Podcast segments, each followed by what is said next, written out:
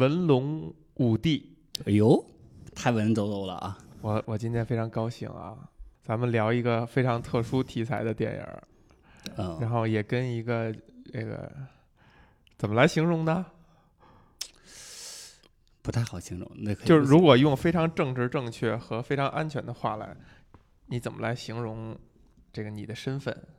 哎呦我去，这这个太题外话了啊！看你这个坑坑巴巴的哈，那我就那我嗯就咱们先说这个电影叫什么？电影叫请以你的名字呼唤我。哎呦，你在说这名字的时候都 呃，这说实话，这个电影就之前我我跟另外一个电影那个弄错了，但是我看了这电影的时候，说实话，第一遍真的就是后半段的时候哭成了泪人儿，但嗯是因为要讲这个电影嘛，我就多看两遍，后来看到了没有感觉。啊，对，就是看完了以后就会发现，就是可能第一次的时候可能是把自己放到里头，然后第二次、第三次，尤其到第三次的时候，可能嗯，就是跳出电影来看电影的时候，会发现什么玩意儿？啊，不，就就就是我当时的那个想法是什么玩意儿？就是你觉得你当时那个感动对对对对对，廉价了，对，就因为可能就是在你跳出自己看看看这个片子的时候，你才会发现，其实可能没有那么多的感动点。其实这个电影儿呃，Call Me by Your Name，请以你的名字呼唤我。嗯当年上映的时候，其实我就呃基本上就很快的就看了，因为它好像是在之前在其他的电影节啊什么的去发布的时候呢，就遭到了非常多的好评。然后呢，我当我得知是这样一个就是类似于一个同性恋题材的时候呢，我有一个变化，就是因为最早这样一部电影就叫《断背山》，那时候是零五年还是零六年的时候，我印象很深。那个时候我对于这个同性恋这个概念还是持一个很，甚至可以说很敌视的一个状态啊，因为那个时候我刚刚快毕业，那时候已经在一家呃就是美国公司实习了。然后那时候我身边的同事呢，其实都是比我要大个十几岁，平均大个十几岁的人。呃，中午一起吃饭的时候就会聊一聊最近的文艺生活。呃，当年奥斯卡的这个最佳导演就是那年就是李安，就是以这部《断背山》。当时我呢，就是你知道，这一个初出茅庐的，是吧？毛头小子，就发表了一些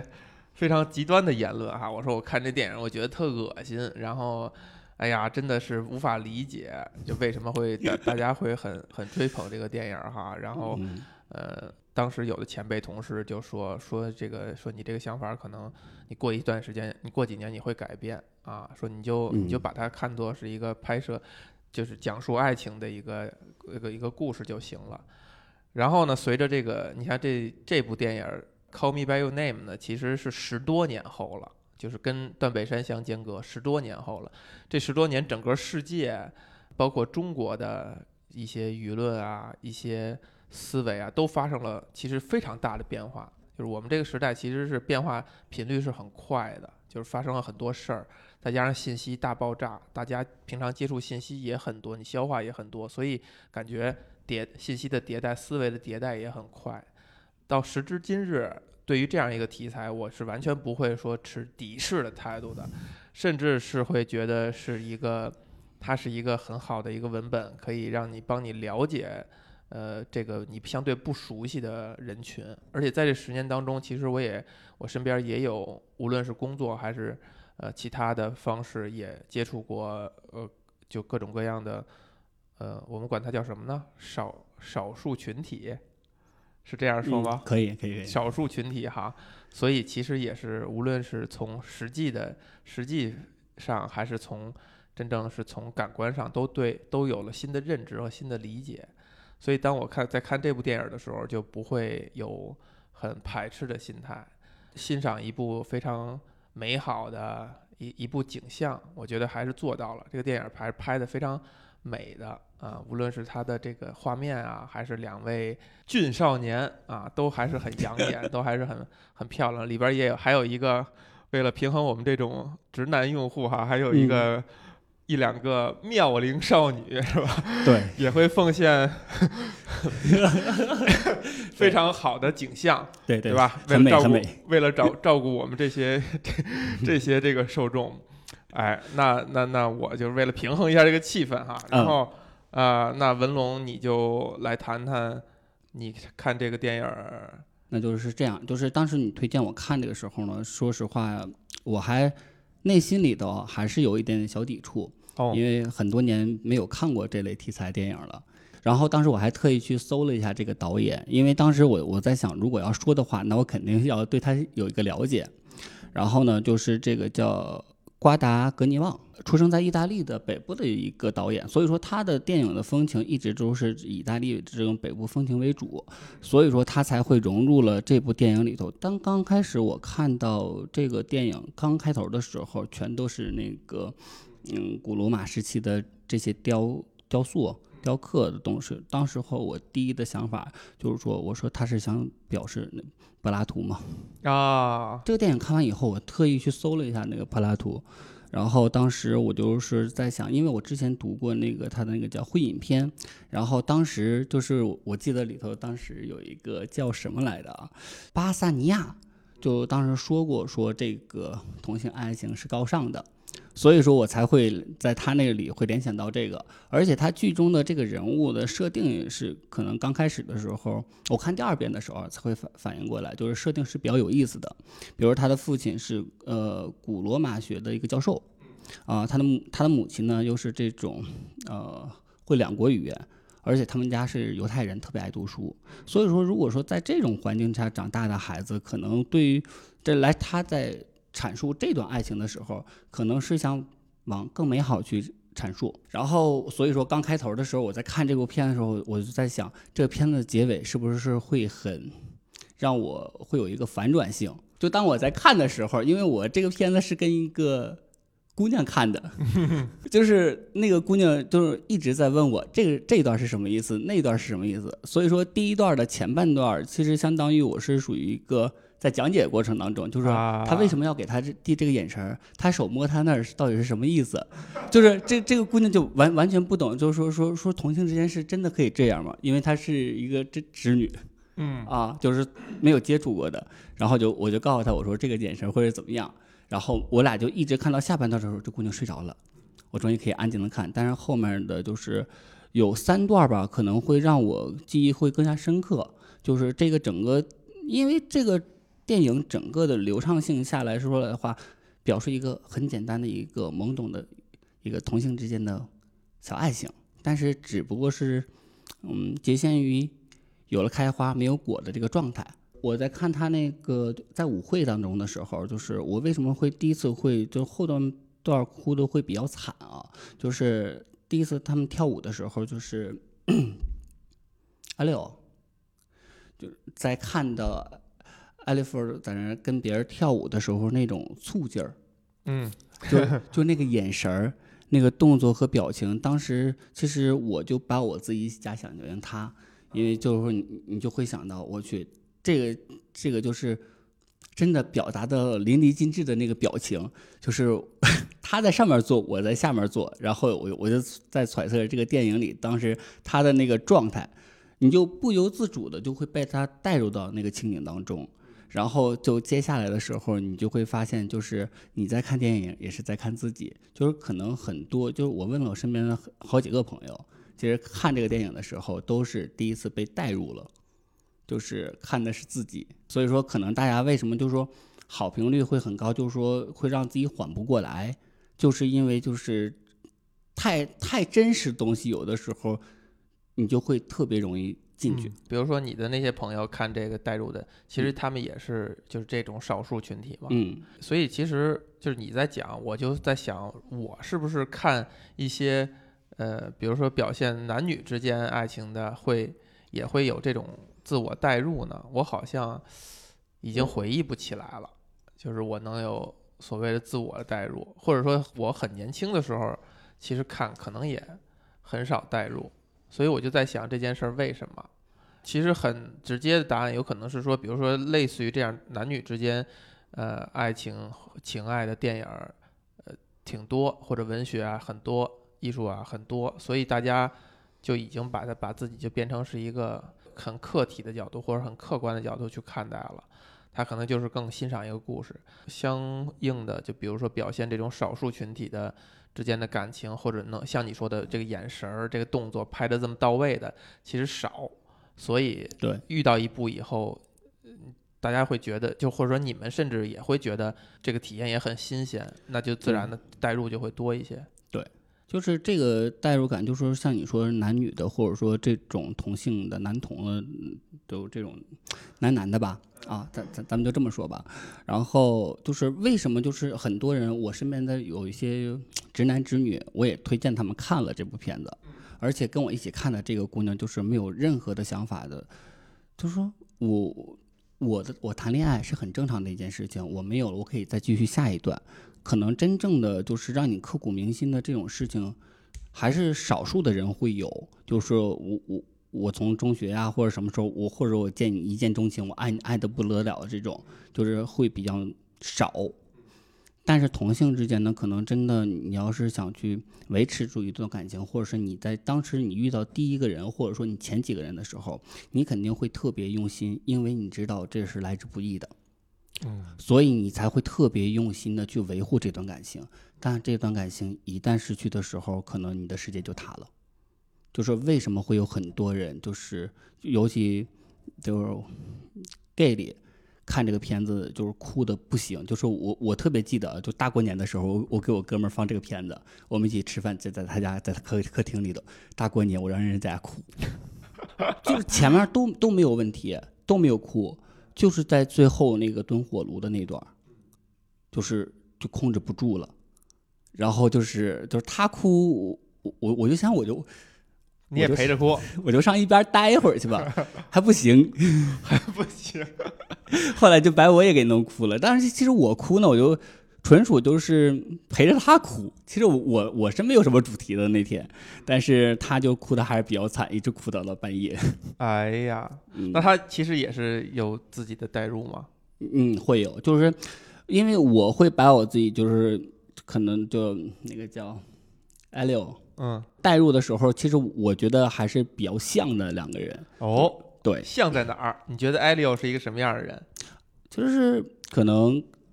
在少年懵懂时期啊，就是针对于这这种感情的时候，就是你想得到，但是你又想远离，但是你觉得，我觉得我可以，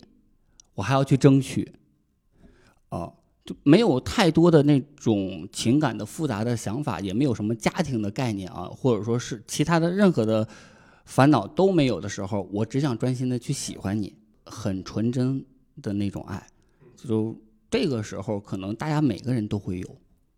你觉得你跟艾利欧这个是非常像的哈？对，就比如说，为什么像刚才你说的，他这个艾利欧，呃，这么在青春年少懵懂的时候，可以什么东西都不考虑的，其实就只是单纯的觉得这个人吸引他，然后他非常想前进，而且他对自己还是有一种纠结的。刚开始还是不太认同这种自己这种心动哈，自己跟自己还较劲的那个状态。呃，其中有一点就是他来自于真是一个。就我们都无法企及的一种好的家庭，对吧？对父母是高知分子，然后家庭条件肯定也是不错，还有一个高配版的家庭，这是对对对，还家庭条件也好，还可以在夏天找一个地儿度假，然后一边工作，然后这个父母对他也是非常的爱，嗯，并且就是父母在这个事情上是非常通达的，非常懂的，就没有给他任何的阻力，甚至鼓励他。甚至我们听到最后，艾利欧在跟他父亲那个那段谈话的时候，你甚至感觉好像他父亲曾经也面对过这样的境地，但是他父亲没有没有非没有勇敢的去像艾利欧一样去。去接近，去尝试，所以他父亲是有一些遗憾的，所以他太明白自己儿子现在面临了一个什么样状况了，而且他也点名用话语点名，就是这个东西你不用在意他就是对方是男是女或什么的，他就是一个真正的就是一个很美好的，你可能老了以后再难遇到的，甚至当你他爸爸说那些话很狠啊！现在 我已经接这很接近这些话了。就当你老到你的身体上边非已经很丑陋了，没有人再愿意看你一眼的时候，对吧？你才知道你当初年轻的时候遇到的那些东西是多么的值得珍惜和美好。就是说回来，其实就是艾利欧他没有他他没有什么操心的地方，就是家庭也好。然后也还这这这个夏天也非常美好，自己还青春正年少，对，然后还有一个小女伴儿作陪等等，所以他，你看这这这个你顺着去想，整个电影就像普通的一个故事，它多少都应该有一点儿，比如说反面人物啊，或者说冲突啊，或者说困难困境啊，你发现就是这个电影里边没有，对，就是所以所以才放大了那个唯一的。所谓的困难纠结，就其实就是纠结在这个同性这件事情上了。对，其实这个电影刚开头的时候，就是我在看它的时候啊，我就觉得，嗯，刚开始镜头是在他家，然后是有桃和杏，然后就是在一个丰收的季节，然后当时我当在在看的时候，我就在想，他们圆满了吗？这就是属于是导演要带给我们什么吗？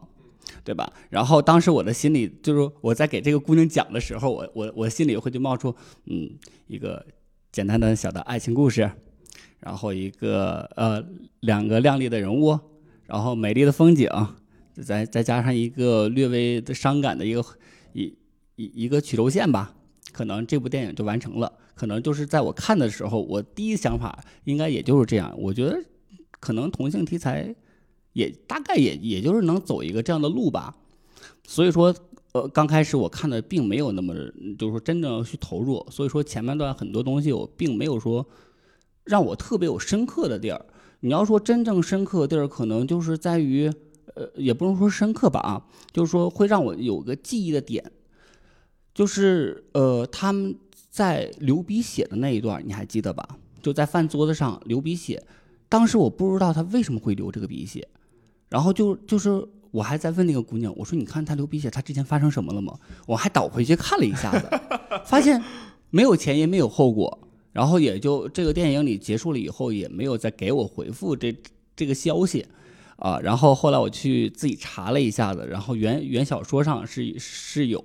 说是因为那个呃，Oliver Oliver 是在在桌子下面用脚。啊，再放到他的脚面上，然后他他俩就相互这这样，我我我才知道哦，那可能就是，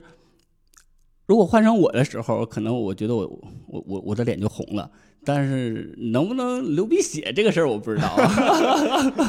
那个后来就是你你像像你说的那个，他父亲就是在跟他独白那一段，其实在说那一段的时候，是我是真的第一遍的时候我就哭了。就已经不行了，就这姑娘看着我哭，她不明白为什么会哭，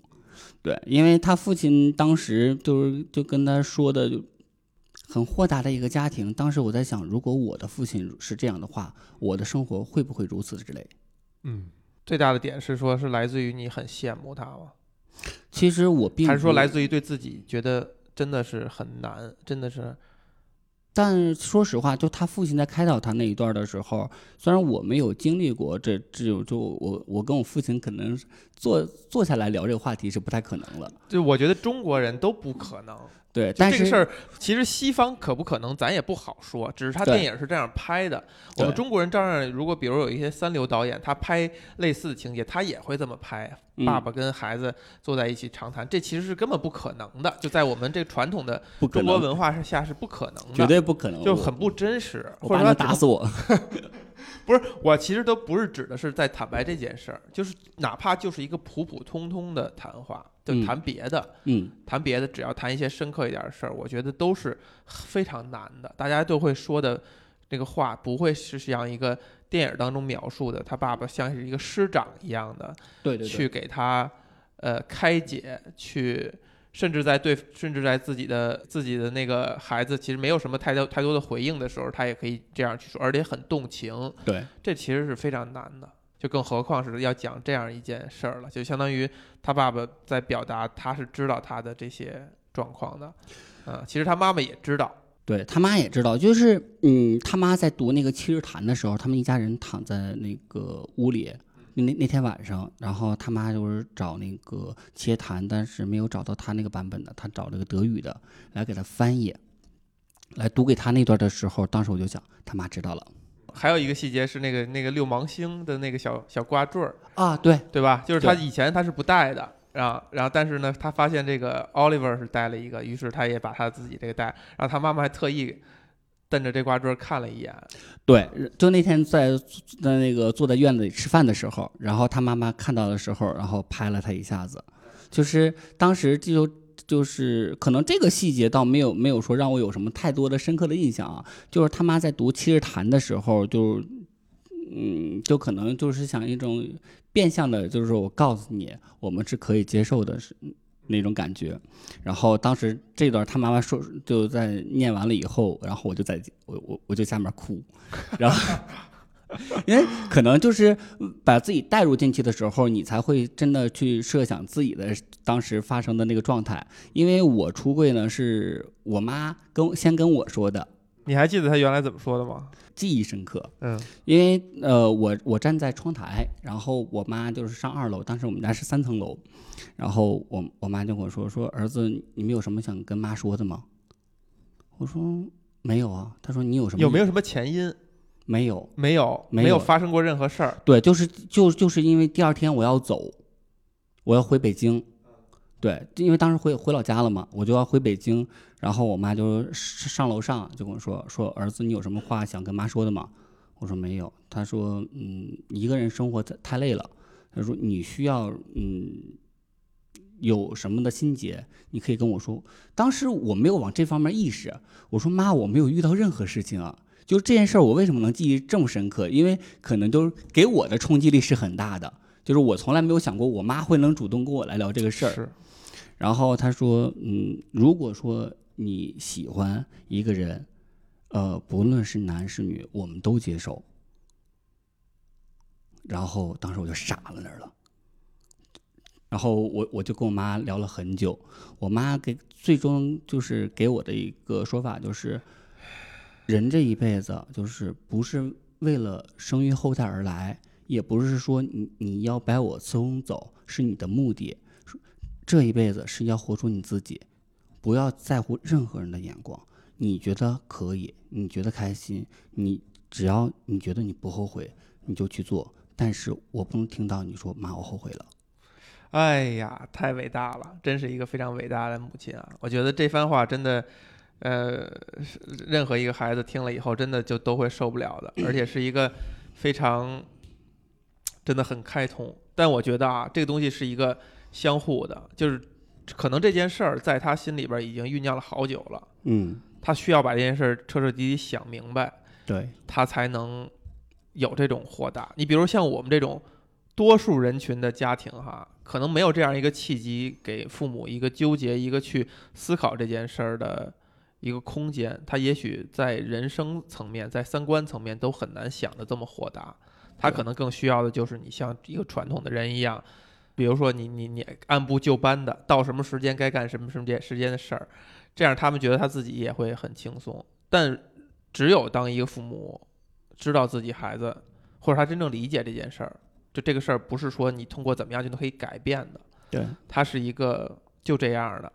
他才和会想办法，或者说会去愿意有这个动力去尝试理解这件事儿，了解这件事儿，甚至从可能从他自己三观层面上都会有一个更好的一个突破和提升。我觉得反有的时候反而是一件好事儿。你比如说，我现在很难想象我父母有能能说刚才你说的，你表达你你妈妈说的那那番话，就他可能还认为，呃，你的意义要传，比如我爸爸也会觉得应该是传宗接代是你的意义，对，然后传宗接代这四个字意味着什么，他也说不出来，但是它是一种惯性的，啊，虽然他也不会说完全用这件事情来很强烈的这样要求我，但是他是有这个愿望的。对，就是老辈人的想法，就是就是孩子大了应该结婚，应该生子，这就是应该一个正常的生活状态，对，就是应该找一个性，然后两个人在一起，就是吵吵闹闹，这就是一辈子。然后就是后来呢，就是这件事儿，我回北京以后，我妈没有多久又来了北京。其实我们在北京也聊过一次，又聊了一回这个事儿。因为那时候她看见我的男友，然后我们生活在一起，然后我男友的父母也来了，就是其实还是比较很正常的一种交往吧。然后当时我其实跟我妈说了很多，就是也许可能我们走不到一起，就是嗯是正常谈恋爱，这也很正常。就是今天你跟我，明天我跟你，啊，喜欢了不喜欢了，这无所谓的事儿。我妈说感情的事儿我们不参与，就是如果累了你就回来，就就很简单。其实我妈也就是一个普通的工人的身份，就是她没有那么多的那种，就是那所谓的我们家也一样，就没有像这个电影当中是那样对对。没对，没有那么高知。但是呢，他的想法就是，我我认为啊，就是我的儿子，那我既然改变不了他，那我就想办法在一定范围控制他就好了嘛。就是你别做太出格。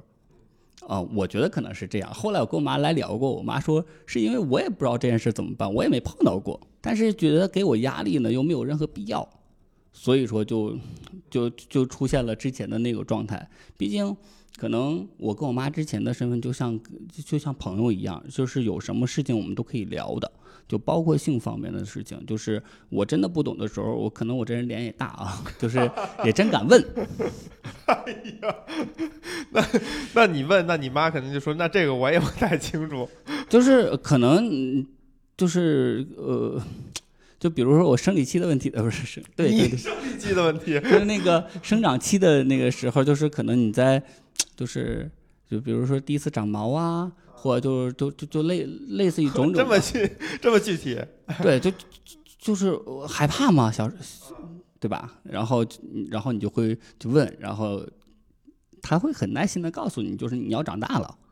啊，然后就是会会会怎么怎么怎么怎么样，反正说一大堆，起码沟通上是没有任何问题的。所以说，在看这部电影的时候，就很就是，尤其他母亲在跟他沟通的时候，包括就是在那个奥利弗走了以后，那个他母亲去开车接他回来的那段时候，其实我跟你说，真的后后面他就哭成狗了，已经，你就知道吗？就是我在看那段他他妈给他接走的时候，我当时在想，就是我用尽我所有的力气送你走，但是我没有我没有了力气自己回家。电影当中其实也给了一个类似于这样对比，就是嗯相应的，你比如说 Oliver 那边承担的压力，他自己用他自己的口述哈，对，就是说来自于家庭的啊。他说如果这事儿我爸妈要知道了，就弄死我，是不是？大大大概就是是这意思。所以你看这个电影，它其实故故事的发展就是，呃，Oliver 最后相当于他就结婚了。对，他是把这个信息呃告诉这个艾利欧这个一家子，然后作为这个电影的一个情节的一个结束哈。我我听说好像这电影还要再拍，再往后拍，还有第二部，不知道啊，好像是，但不知道他会怎么演绎这件事儿啊，以及咱也没看过那个书。但其实你觉得，你觉得你对于奥利弗这个做法，嗯你是持一个什么样的态度？就他最后结婚了，嗯，说实话啊，可能对于现在我来看的话，就是很正常的一件事儿。就说他俩，那你会怎么评判他呢？因为其实这件事儿哈，在我们这个所谓的直男直女的世界哈，嗯对这种事对这件事儿可能会有一个类似于政治正确的评判，就是说这个男的就实在做的非常不行，嗯，就是这样，他至少他影响了一个他的妻子的这个后半辈子，或者怎么样，因为他就所谓叫同妻嘛，对，对吧？这样，但我我可以说，我以前也有一个朋友是，我不知道他是这个 gay 这个身份，他在让我知道这件事儿之前，他也表达了他可能会结婚，嗯所以我一直没往这方向想，我也没有怀疑过他这个这这个。到后来我知道以后，其实你再回过头去去想，他当时产生那个想法的时候，他就可以结结婚的时候，他其实他是觉得自己可以通过怎么样心理的建设，过一个正常人的生活，并且可以过一个正常的男女夫妻的日子和生活。他是有这种心理建设或者预预想的，他才会这样想。他不是说我要找一个女的，就其实就是假扮一下，然后我死背地里边该怎么着就怎么着。所以其实这件事儿他也有他也两说，你你认可吗？我并不认可呀，因为如果说你要这个人，如果你所谓的双也好，或者说就是我就进来你这里玩玩，我就寻找一下刺激，但是这件事终究已经你发生过了，而且你有了第一次，就会有后面的你就不不会说真真正正的完全可以真正的摆脱这个圈子。我觉得并不现实。哦，就像我，这个是这个是为什么呢？就像我身边很多朋友说，说我要离开这个圈子了，我结婚了，婚也结了，后来百分之八十都离了，就是大家嗯不可能的。对，管不住自己，因为很多人在在这个圈子里待时间久了，为什么就选择了不婚？就是像我和我身边有几个特别好的朋友，就是哪怕行婚我们都不做，就是我觉得我既然是这个样子，所谓的行婚，就是说对方也知道，对对，我们只就比如对方也是，呃，也是同性恋，他就是大家装个样子或或者花钱，啊，对吧？就是最简单的方式就是我花钱雇嘛，啊，我买你几年，然后再离婚。当当然有有很多，或者说等着再交换嘛。结婚的方式各种各样啊，行婚的也有，花钱的也有，交换的也有，就是看大家各个自的需求吧。像我，我觉得可能我不是一个喜欢麻烦的人，所以我宁愿选择我自己一个人，就是我也不需要去跟任何人去解释。嗯，好在是因为你其实已经得到家里的理解，对，就是好在是第一，我我我妈这边肯定是知道的，然后呢，像我哥哥姐姐他们也是知道的，是明着知道的，还是说对，明明着着知道的，啊对。然后像我父亲呢，就是根本现在不不催我结婚的事儿，就是你觉得他默认其实也他也大概能对对对，嗯就是毕竟也这么多年了嘛，所以说可能我我可能好在一点是没有来自家里这方面的压力，除了亲戚那边会有的时候会问，那跟我跟我没有什么太大关系，就无所谓的事儿。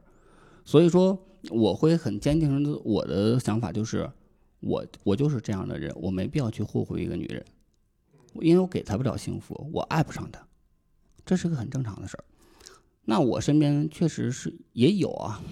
嗯，就是这种，我追一个女孩儿，然后让你怀孕，生完孩子离婚，有，所以这种人我现在已经不联系了。我的内心是接受不了的，嗯。但是如果就像电影里的这个 Oliver，你他也同样，我觉得也是类似于这样的，呃，是这样，就就是因为人长得帅，没有没有没有，但是 我开玩笑。可能我我我欣赏不来这种帅点，哦，你是不喜欢那个就是 Oliver 这这样的帅帅的，对，然后是这样，就是他如果只他俩没有什么，就是之前介绍就他俩都是 gay，没有，就是可能表述他俩的时候，刚开始的真的是两个直男的类型，就是这种互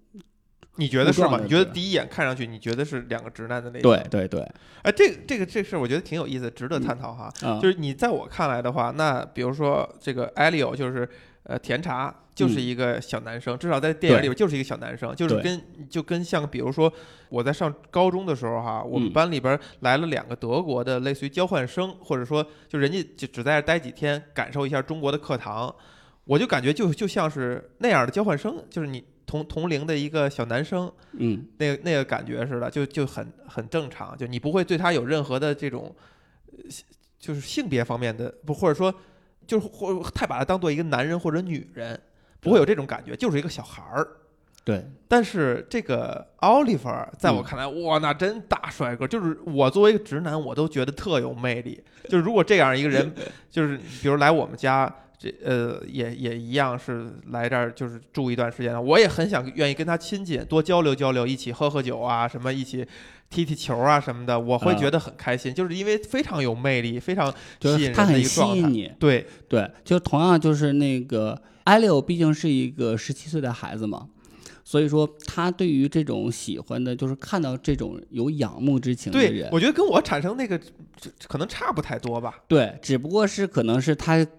就是把这种仰慕变成了一种爱慕，你觉得是一种培养或者塑造出来的吗？对是，你觉得是的？对，就也许他自己也不是个 gay 吗？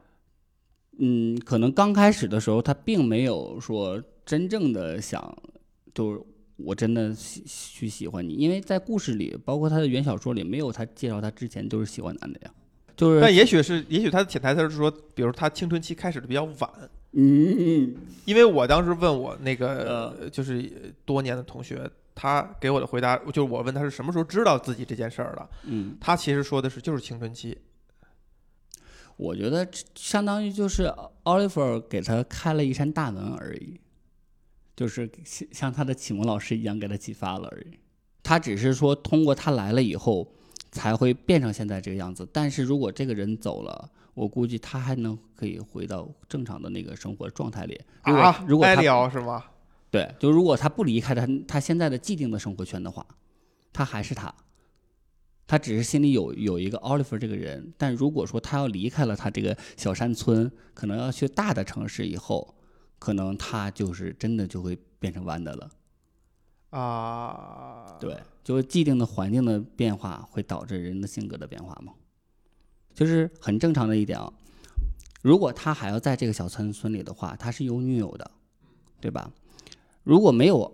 奥利弗这个人的时候，他是一个正常的生活轨迹，他是个平行的，没有其他的人是来打扰打扰到他生活的。如果他的生活一旦固定下来，结婚生子以后，他就不会，就是在当地来说，他绝对不会再干一些出格的事儿。啊，毕竟那个所以你认为这件事儿它不是一个天生的？对，就是有的人是天生的，有的人确确实是后天环境所造成的。就比如说奥利弗，其实也是这样嘛。就我觉得是，他他他可能就是更风情万种一些，就是什么样的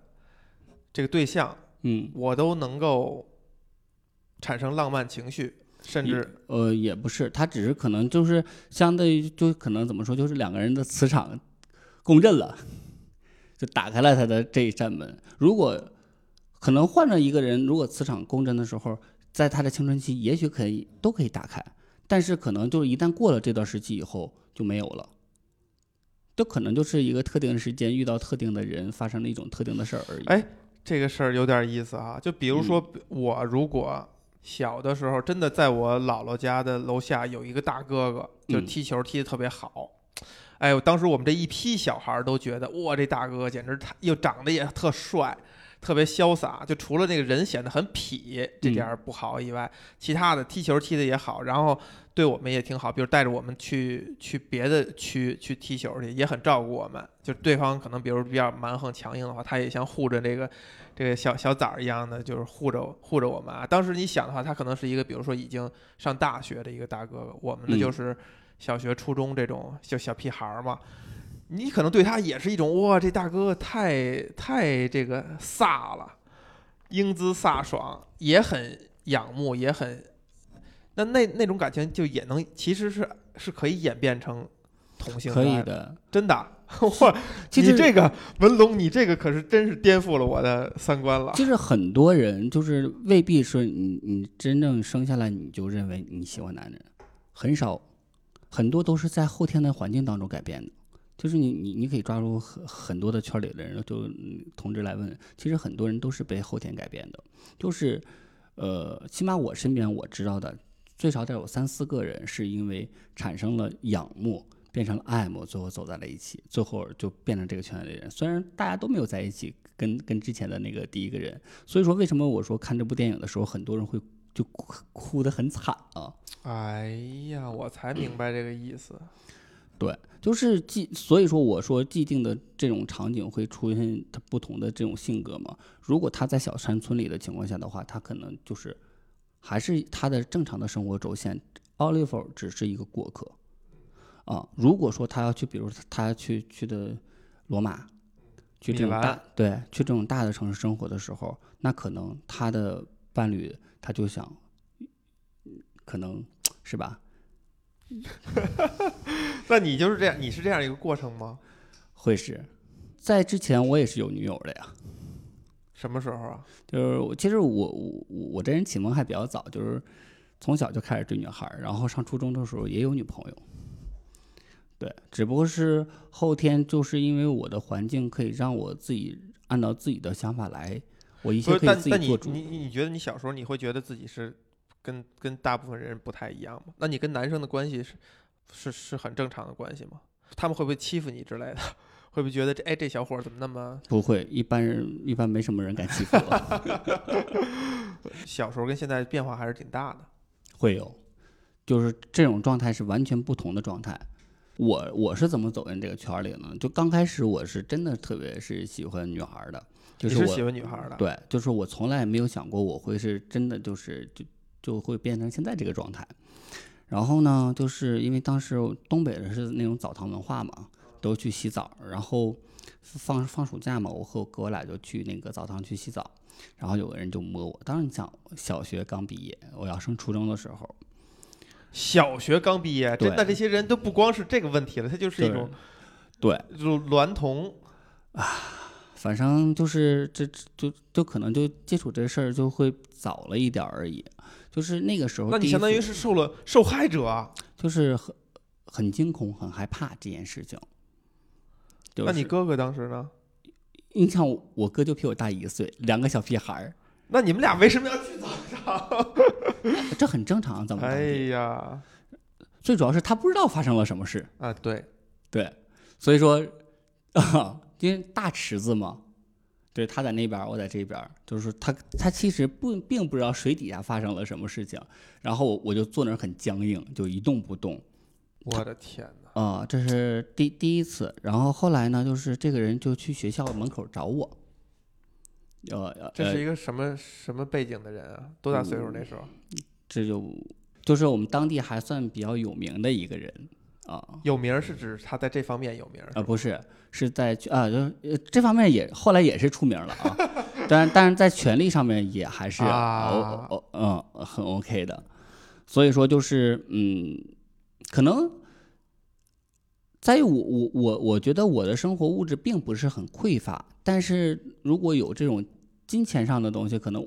给你更好的东西的时候，比如给你部手机，可能在那个年代啊，我的天哪！对吧？然后就就是有了这种，就是虽然我很不喜欢，但是我觉得 哎，这个东西我很喜欢哎呀，太可怕了，太可怕了！啊、然后就是有了这种事情。但是就是没有什么过激的啊，只只不过是一起洗个澡，那你你那你要摸摸你就摸摸吧，反正就我觉得无所谓啊，就是就是一坨肉嘛。可能真正到时候我看是在我毕业了以后，就是当我从家出来的时候，当我一个人生活的时候，我才会反过来这件事情。我我我当时在想，我要往哪条路上要走，就是我要自己一个人回北京的时候嘛，那已经很大了呀，都十十十三四岁啊，十三四岁。对呀、你跟你妈妈的谈话发生在十三四岁的时候，嗯，我妈跟我说的时候，那年我十六岁。嗯。那你会不会想，其实就这就是这个人，咱不能说是害了你哈，嗯。就说这个人影响了你，这个人他的犯罪行为，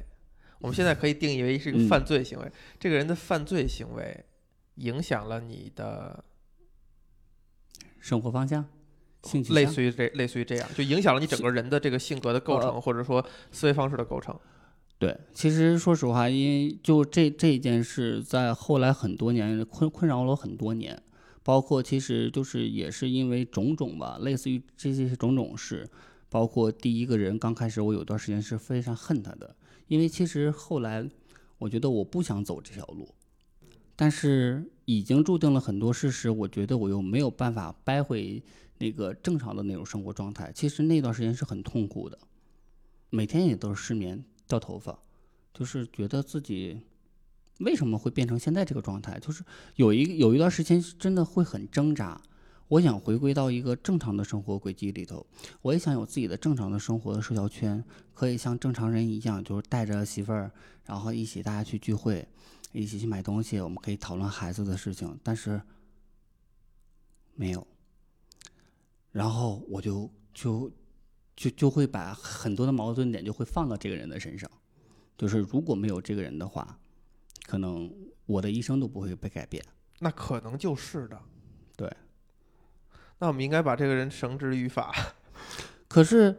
话说回来，如果说人人家也没拿刀强迫我呀，我就是后来我为什么就是我不，因为小孩什么都不知道啊。这个东西，这个点就在于有小孩参与到这件事情当中，这个事嗯不由两方是否你情我愿而决定，因为小孩什么都不知道，他他的思维还没有健全呢，对吧？你不没无法这样去评判，就你大人你就是一个非常强势的一状态，嗯，但是我觉得这个问题咱不用嗯，从这块儿展开啊，我是觉得这个这个还给我挺多信息的，就是真的人可以通过这些就是这些事件是可以受影响和改变的，以及这种犯罪它的可可怕的程度。咱们现在这个社会发展到就是我们不会认为。呃，我我们都不会认为你是喜欢男的还是喜欢女的是一件非常呃不不了不得的事情，但是就是某种程度上，我们还是希望这种东西是一个自然发展的，它不是因为它不是被强迫的、被塑造的，或者说，当然也有可能，比如说人会说，你男女之间的这种浪漫的情绪也是被社会教育出来的呀，也是很多的文艺作品都在讲这些事儿，对吧？你们你们这些这个直男直女人群，就是在戕害所有人的性意识或者说感情观，对吧？你们用大量的王子公主的故事来告诉所有人，好像这些才是正常的，对这也是可以被言说的一种一种方法。对，因为这这个电影，当时我跟我们朋友们在聊的时候，如果把同性这两个字儿跑踢出来以后，换上一对男女的时候，可能大家都不愿意去看这部电影。对，这没有任何的意思，对吧？他们也没有矛盾，也没有冲突对，就所谓的追追求真爱没成功嘛，啊。对，对吧？所以说，嗯，只只是因为这这个群体的特殊性，所以说才会给人很多就是想看这个群体的状态，他才去看这个电影，然后很多人才会被带入其中。其实，嗯，很多人被带入，并不是说说是因为他是这个就是。呃，圈子就是他他是同性这个原因，而是他确实是很很虐心的一点，就是我真的在很懵懂的时候我去爱了，我很用心的去去爱了，但是最后散了。那你觉得这个故事能被理解成跟你刚才说的你的那个故事是一样的吗？就是一个小男孩儿，也就是被一个稍微风流倜傥一些大帅哥、是吧？有文化一些的，甚至能跟他父亲在学术上面进行争辩的一个 更就是更被仰望的一个人带沟里去了。那跟 跟你在澡堂子碰见一个 没有那么值得，那可能这两个故事混还是不一样的。混不到一块儿，他只只只能说这个故事是通过发自于我内心的这种感情梳理出来的时候，啊才会能接入下来的。如果说是之前的，就我我刚进圈子那个状态的时候，就是我所谓的我的领路人吧，啊 哎呀，啊，就是如果哎说这个东西要放在他身上，对我来说，我接受不了。根本就接受不了。而且就是说，这个人现在大概是长什么样子，我可能，嗯，就回忆不起来了。回忆起来还能回忆起来，就是没有所谓的叫，就能给你到一美好的感觉。对，就是可能除了丑恶和鄙视以外，没有什么过多的点去考虑这件事情。对，唉那比如说有一天，就就是或者说，比如说这个故事，这这个请你名字呼唤我这个故事里边儿，嗯。它的结果是，比如他艾利欧他父母没有怎么开明，嗯。然后那个时代他之后的环境也很保守，他遭受了很多迫害，他有一天他会不会回想，哦，我当初就是因为 Oliver 这样一个人存在，导致我后半生如此的难受、悲惨，然后脑子中也只剩下那些，你刚才用的什么词？鄙弃。对，嗯，怎么说呢？其实你说的这个是很多的真实的案例，应该说，因为在就是你看啊，咱们这个电影的故事背景是在十九世纪八十年代，相当还是一个属于近几年代的时候。虽然那个时候十九世纪八十年代，那就是二二十世纪八二十十年代，世纪哦八十年代啊，相当于是什么？那个时候还属于一个近几年代，就没有像现在这么包容。虽然说欧洲那时候也在，就是说对，我觉得他们那边可能早就还算比较，就是对但是认认可到这个事情对。大家虽然说说说那个以有同，就像美国说以有同性伴侣为荣的时候，但是但大部分的这种真正的家庭来接受它，还是一件很困难的事儿，啊，所以说就是这这个主人公还是很，但是如果说你要换换做成，就是说他的父母不理解。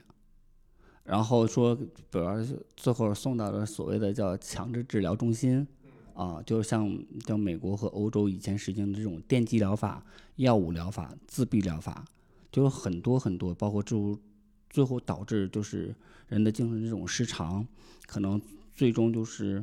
嗯，像那种用用电去电你的下面。各种各样，就是让你就是一定要忘到，包括包括就是那个做那个脑电波，然后用电去电你，就是当时可能最最流行的方式就是用电击，就是以疼痛的方式来让你忘掉你是个同性，就是你不能喜欢男的，或者你不能就喜欢女的，你就必须要喜欢到异性。嗯，大部分的人最最终还是很悲惨的呀，因为这个有人做过调查，而且就是可能你在关注这个的时候，当然可能以前我会关注这个事情，你你才会发现，其实不论你去你要你要怎么活，那最终你你是要怎样，对吧？如果说你所谓那我想放弃我这我现在身份，你真的能放弃吗？就那种状态下，他们都没有改变，那我到底有多大毅力，我就改变了。就今天咱们聊的这些哈，对我的嗯一个冲击的一个点啊，在于我认为你刚才讲的那些，就比如说电机啊什么这些事儿，我为什么能觉得那个事儿是，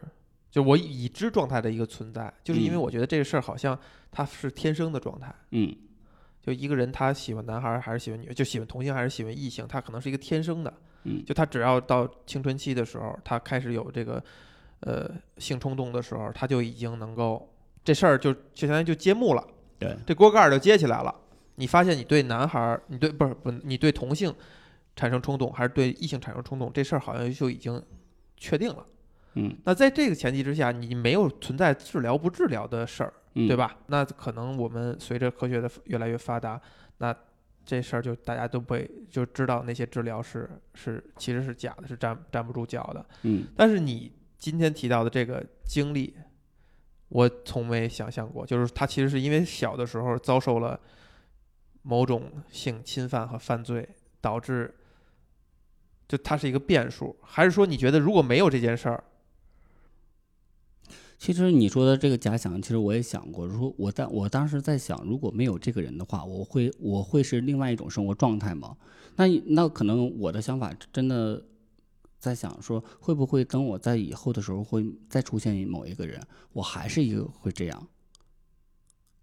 就是我那个，因为可能就是就是因为年纪太小了，你没有办法真正辨别对，你是真的直还是弯。那时候你多大呀？十一，十一岁，就嗯基本上也接近要接近青春期了。对，是吧？就是在那个时间对生理上直接对你进行刺激。那可能比如说在我们讲的这电影这故事里边，其实是完全从心理层面上，这个男这个出现了一个人，让他觉得哇，对，好向往，好美好，对，对吧？就这两个方向其实还是不一样的。对，因为其实大部分的人是因为第二种方式走进来的。就心理上，对，怎么说啊？你看，像我身边朋友，比如说像这种单亲，尤其单亲家庭的人特别多吧，就是尤其跟母亲长大的这种，男孩儿，对，渴望于一种就是父爱也好，或者兄长之情也好，或者怎么样也好，可能大部分人是想有一种一个人能保护我的那种状态，啊，会有这种心理。那你看电影故事里边，这艾他利奥什么都不，缺。对，就就因为当时那个那个姑娘也是这么跟我说的，她说她什么都不缺，那她为什么会喜欢呢？当时就给我问懵了。我说喜欢这个是需需要理由吗？她说不行，你得给我一个理由。我就没有想出她为什么会喜欢的，所以不要问我他为什么会喜欢他，我不知道。没，就是那个小伙儿，就是就是像你，比如现在你走大街上，哎，或者说嗯一个居委会大妈会拍拍你说，哎呦，这小伙子真棒哎，哎就是这么一个心态。对，就是很正常的一个状态下你你你。比如你的精气神儿，哎呦那个那种呃气质啊什么的，就是一个让人所有人都会觉得，哎，这小伙子，你看这小伙子，对，所以说我我我给这姑娘讲不出来呀。所以说她有很多的问题，在这个片子里前半部分的时候一直在问我，所以包括他说，哎，他说这话是什么意思？那个啊，打排球的时候，那个奥利弗去捏那个哎捏了他的那个那个肩对，然后我说你看看，他这不在正在他是试探他，对，然后他说你从哪看出他试探来了？他不不就是正常的捏一下吗？我说你你没有感感感受到有一一一点点的小暧昧吗？因为他这个电影里头啊，啊，对。就是对，你说到点儿上了，就是电影选择这么去呈现的时候，对你才会往那方面去想。对。但你看这事儿啊，就是我我跟以前跟以前同学哥们儿也说过，嗯。就是在在我甚至在我们高中的时候，嗯，都觉得好像同性恋是一开玩笑呢。就是说哦你你他妈同性恋吧，就好像开玩笑似的，没觉得这就是可能你你没有坐定了想这世界上真的存在这个东西，就觉得好像这是一种玩笑。就是我甚至高中的时候，我敢说有可能是这样的，在我们还觉得这东西是玩笑的时候或者之前，嗯，那小伙儿之间勾肩搭背的逗一下什么之类的，太正常不过了，对吧？就是身体接触，或者说这个就是携手揽腕的这么着搂着，就这么就是很正常的一种非常正常。但是当这件事儿被拎出来以后，你发现大家现在都很拘谨了，对就其实很少跟你跟你哥们儿，像哥们儿就是把胳膊搭在他肩膀上，或者搂着肩膀上走，非常少了。甚至你做的时候，就还觉得有一点儿有一点儿不自在。可能想法太多了。我觉得正常的社交、正常的朋友圈，这样是无可厚非的、无所谓的事儿。因为我跟我身边的朋友，大部分都是这样的。平常大多数玩的时候，还是都是我的正常社交圈儿，勾个肩、搭个背，或者说干点啥，我觉得这很正常。包括你说一起去大家去泡个澡，嗯对呀、那你就你就说这个界限在哪儿？不管你是以以什么样的身份，只要在交往过程当中，你把握自己的那个度就 OK 了。你你所谓的被这个人影响了，或者被这个人所谓的开发了吧，嗯开启了这个大门吧，那万一他是无意识的呢？当然，当然你嗯碰到那个人他是有意识的哈。嗯，万一这个人是一个无意识状或者开玩笑的状态，然后会不会当真存在了，？会不对？会不会存在那就说明你首先是，啊？对，对对对对对，你才你才会当真了，然后你再反过来追人家是吗？不知道，不知道，不知道。我就我就觉得这个事儿还真的是非常复杂的，他还真的没像我以前觉得想的那么那么那么简单。其实也没有什么复杂，我记得我很小的时候，就可能甚至是上小学，甚至比如都小学之前了，嗯、别害怕啊，我没有给你讲一个同样像澡堂的澡堂那故事。很小的时候啊，我跟我爸妈一起，就是晚上吃完饭出去遛弯儿、散步啊，遛弯儿，然后溜到了一个类似于一个是街边儿上还是小公园儿，我有点具体场地有点模糊，反正大概就在原原来就天坛附近。然后我们就坐在街边上休息，就是长椅上边。这时候，从前面就过了两个女孩，拉着手从我们身前走过。当他们走过去以后，我爸就说了，跟我妈说了一句，嗯，说你看这个有点那个同性恋的劲劲头啊，就原话就是这样。哦，这这个有点那个同性恋劲头啊。我当时非常小，就上没上学我甚至都记不住了。然后我记得我妈妈就说了一句，说：“哎，你这说什么呢？当着孩子说，就类似于这样，你当着孩子说什么呢？”我我想说我举这个例子，意思就是说，就是可能家长那一辈儿很早，他也是很早就知道这种事情的存在。对。但是这个点就是两个女孩拉手不是很正常的事情？对对对对，你现在看是这样的哈，但是啊我、我觉得有可能他不光是拉手，可能他们体现出来一种亲密感，让我爸爸哎明嗯，因为其实我认为我爸可能还多多少少是很是有一些敏锐的嗅觉的人，就在各个方面上，他就在文学艺术上，他只是没有机会去去那个阐释去表达。所以这个这个点呢，我现在就咱们聊天的过程当中，我现在回想起来，就是让我想到的点，就是家长可能很早这些所有的事情，他其实都比我们早就经历过或者明白的明白过，就像电影当中讲述的。这是一对高知分子的高家长，对那比如说我爸我妈就是普通的工人，就是受教育程度也就是就是很正常的、很平均的这种水平，但是他们也是其实某种程度上也是具备和面对这样的事情的能力。这个电影的尾声的时候，他父子谈话的时候，当然他父亲隐晦的表表示过，说他自己嗯，呃年轻的时候也也有过一关，也有过类似于这样的对，只是经历或者机会。对没有把握好。但是当时我的想法就会有，那跟他的伙伴儿怎么样了？就是他，他现在选选择了现在的生活，那他的伙伴儿是临岩羡鱼，还是就是宛如侵蚀了？我还有一种感觉啊，就是，呃，这这个这个爸爸坐那儿在教诲自己儿子，爷俩不等于属于殊途同归了吧？对啊，但是当也许他爸爸扮演的是 Oliver 的角色呢，哦，也说不好，所以他才某种程度上才能理解 Oliver 的哎。，这个点我还真没有想到。然后就是哭完了以后，我我当时还在想，我说如果这个故事还能再继续的时候，艾利奥会会不会把这个故事讲给他的孩子听？哎，整个电影都结束了以后，我自己坐在沙发上的时候，就是你哭的不行了。当时我就心里有对这个电影的评价，嗯，可能也是对自己或者对这个生活的评价。人去楼空，花已尽，嗯，花谢人菜，未有期。